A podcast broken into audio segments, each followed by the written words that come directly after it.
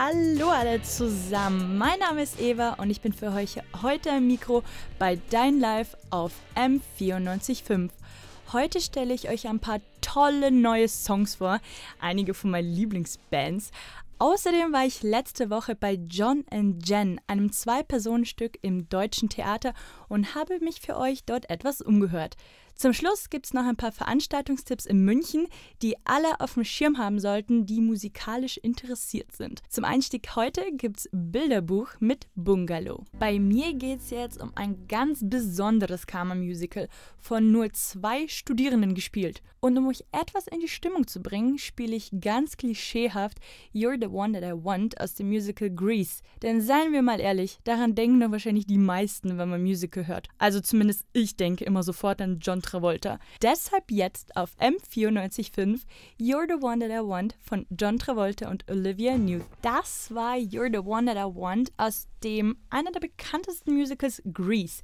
Diesen Song, ich musste ihn jetzt einfach spielen, weil ich hoffe, ihr seid jetzt alle in Musical-Stimmung und äh, ja, habt eventuell den jungen John Travolta im Kopf. Ich war letzte Woche im Deutschen Theater und durfte bei dem Zwei-Personen-Stück John and Jen hinter die Kulissen schauen. Dieses Musical ist eben nicht nur nett. Es ist nicht einfach nur gefällig, sondern es tut an bestimmten Stellen weh. Das eben war Thomas Meinhardt, der Regisseur des Kammermusicals John and Jen im Deutschen Theater. Ich hatte keine Ahnung, was Kammermusical ist, deshalb für die, die es nicht wissen, ein Kammermusical unterscheidet sich zum normalen Musical zum Beispiel dadurch, dass eben eine kleinere Besetzung ist und auch relativ viel geschauspielert wird, anstatt eben nur gesungen. Naja, John and Jen ist eine Kooperation des Deutschen Theaters und der August Everding Theaterakademie in München.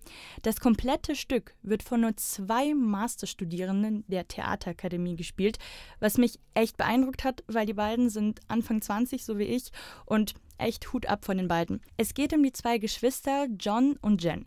Die beiden wachsen in einem relativ gewalttätigen Haushalt auf und ja, deswegen passt die große Schwester Jen immer sehr stark auf ihren jüngeren Bruder auf. Als Jen dann aber älter wird, geht sie nach New York zum Studieren und etwas später zieht John dann in den Vietnamkrieg und fällt. Das war jetzt grob gesagt der erste Akt. Im zweiten Akt spielt dann der Schauspieler, der davor den Bruder gespielt hat, Jens Sohn. Es gibt also einen Zeitsprung. Und dann geht es um Schuldgefühle, Familiendrama und eventuelles Happy End. Ich will jetzt auch nicht spoilern. Ich war letzte Woche im Deutschen Theater und habe mit dem Regisseur Thomas Meinhardt über das Stück gesprochen und durfte sogar noch in einer der letzten Proben vor der Premiere reinhören.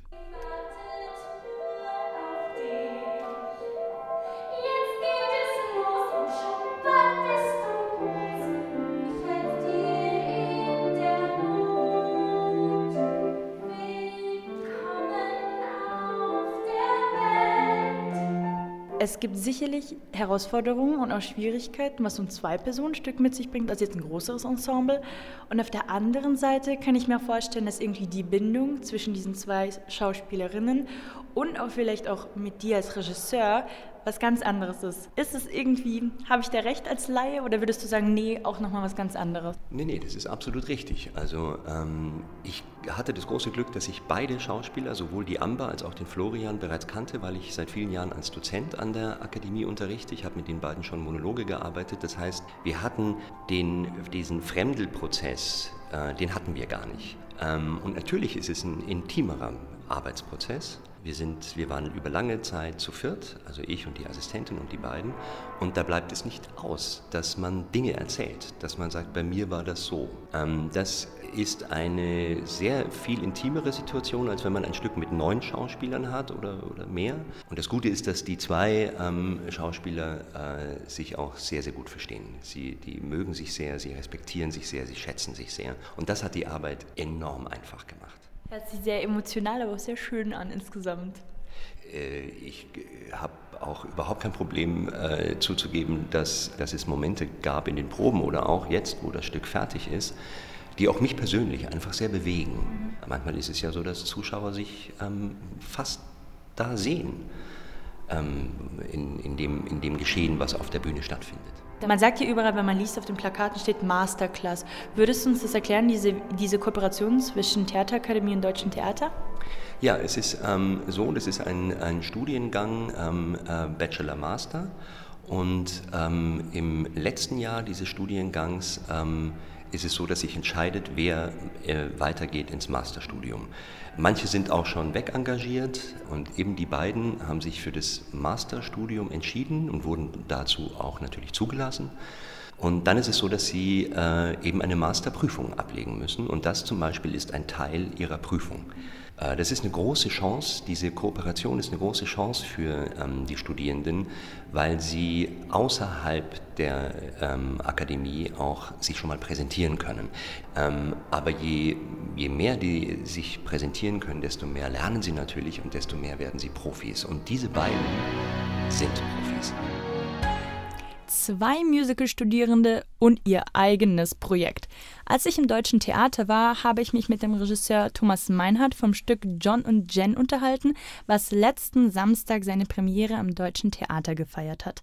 Neben dem Regisseur habe ich auch eine der beiden Darstellerinnen, Florian Koller, ans Mikro bekommen. Der hat mir erzählt, warum sich die beiden für John und Jen entschieden haben. Es gibt sehr wenige Zwei-Personen-Musicals und wir hatten dann ein paar zur Auswahl, ähm, wo dann am Schluss nur noch The Last Five Years und John and Jen übrig waren. Und Last Five Years kennen sehr viele.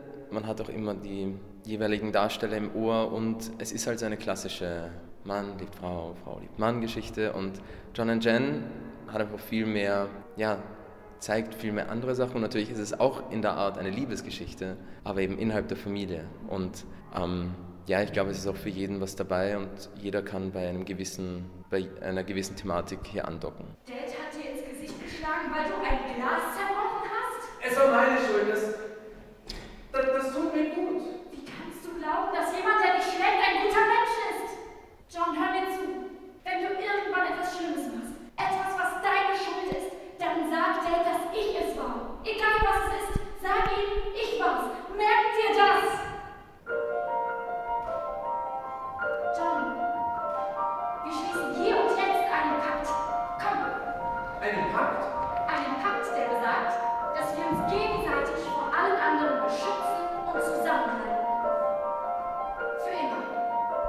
Okay.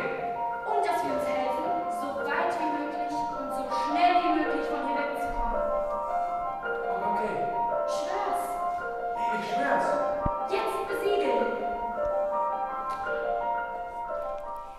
John and Jen ist auf jeden Fall ganz besonderes Stück. Ich war und ich bin echt beeindruckt, dass nur zwei Personen auf der Bühne stehen und wo es aufgeführt wird, der Silbersaal, ist auch wirklich super besonders. Überall Kronleuchter und ganz viel Stuck an den Wänden. Man sitzt auch an kleinen Holztischen.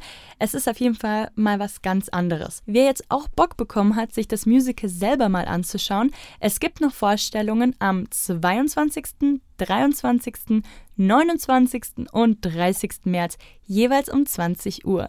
Jetzt hört ihr Hund von Juno. Ihr hört Dein Live auf M94.5. Bei mir im Studio ist die Elisa und die hat einen Plan, was gerade musikalisch so ansteht in München. Genau. Magst du uns erzählen, was du so recherchiert hast? Ja, gerne. Also Eva, wenn du mal in einer Jury sitzen willst und gleichzeitig auch im Publikum sein willst und dann auch noch entscheiden, wer ins Finale kommt, dann musst du oder auch natürlich ihr, dann müsst ihr euch den 22. März freihalten. Denn da ist ein Live-Musik-Contest, der heißt äh, Muck-King 2019. Das ist quasi dann ein Halbfinale, in dem vier Newcomer-Bands auftreten und das Publikum, also ihr, könnt dann entscheiden, welche Bands, also insgesamt dann zwei Bands, welche dann ins Finale kommen. Und ja, ich glaube, es ist mega cool, wenn man dann im Publikum sitzt und selber entscheiden darf und ja, ein bisschen Jury spielen kann. Ist, glaube ich, echt ganz cool. Finde ich auch. Das Muck King 2019 findet am 22. März um 19 Uhr statt. Und zwar im Aquarium in der Alius Wunderstraße 1. Der Eintritt kostet nur 4 Euro und die Karten kann man sich am Tag direkt selber kaufen an der Abendkasse, direkt an dem Ort. Das ist echt cool. Also ich finde generell die ganze Sache ist eine mega coole Sache, oder? Finde ich auch. Genau, ich habe noch einen weiteren Tipp für euch und zwar für Bands und Musiker und zwar Track and Field. Bei Track and Field, da können Musiker und auch Bands eine Stunde lang ihre eigene Musik spielen. Das ist quasi ein mobiles Aufnahmestudio, was im Pixel in, beim Gasteig aufgebaut wird. Und ja, man darf eine Stunde lang spielen, hat noch eine Zeit ähm, vorzubereiten, aber eine Stunde ist wirklich reine Spielzeit.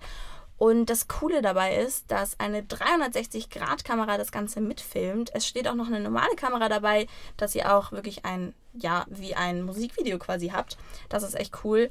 Die Videos, die bei Track and Field dann entstanden sind, ähm, können euch dann auch zur Verfügung gestellt werden. Also die könnt ihr auch frei benutzen und alles ist kostenlos. Also es ist echt cool.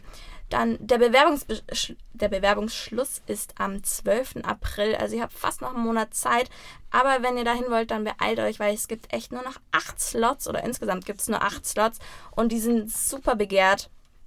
Also, wenn ihr wirklich dabei sein wollt, dann beeilt euch.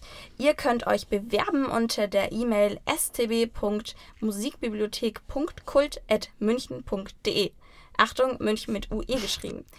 Also alle Bands und Musiker 22. März und 12. April vormerken. Genau. Vielen Dank, Elisa. Gerne. Und ihr hört jetzt Nantes von Beirut. I've been watching you. Live. Live. Come on. Dein Live auf M94.5.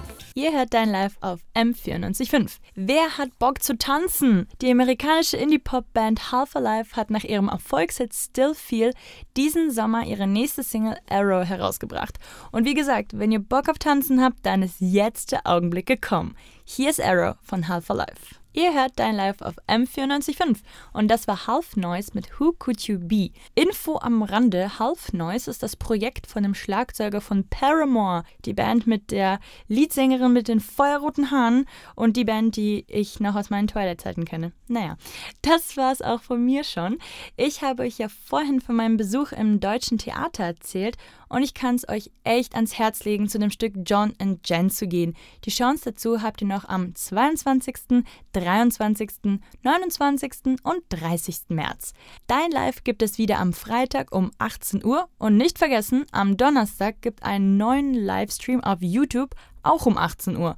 Unser Redakteur Dani war in dem verpackungsfreien Laden ohne und hat für euch hinter die Kulissen geblickt und die Inhaberin interviewt. Jetzt hört ihr das Plenum auf M945. Davor noch Kites mit On the Run. Ciao, das war's von mir, eure Eva.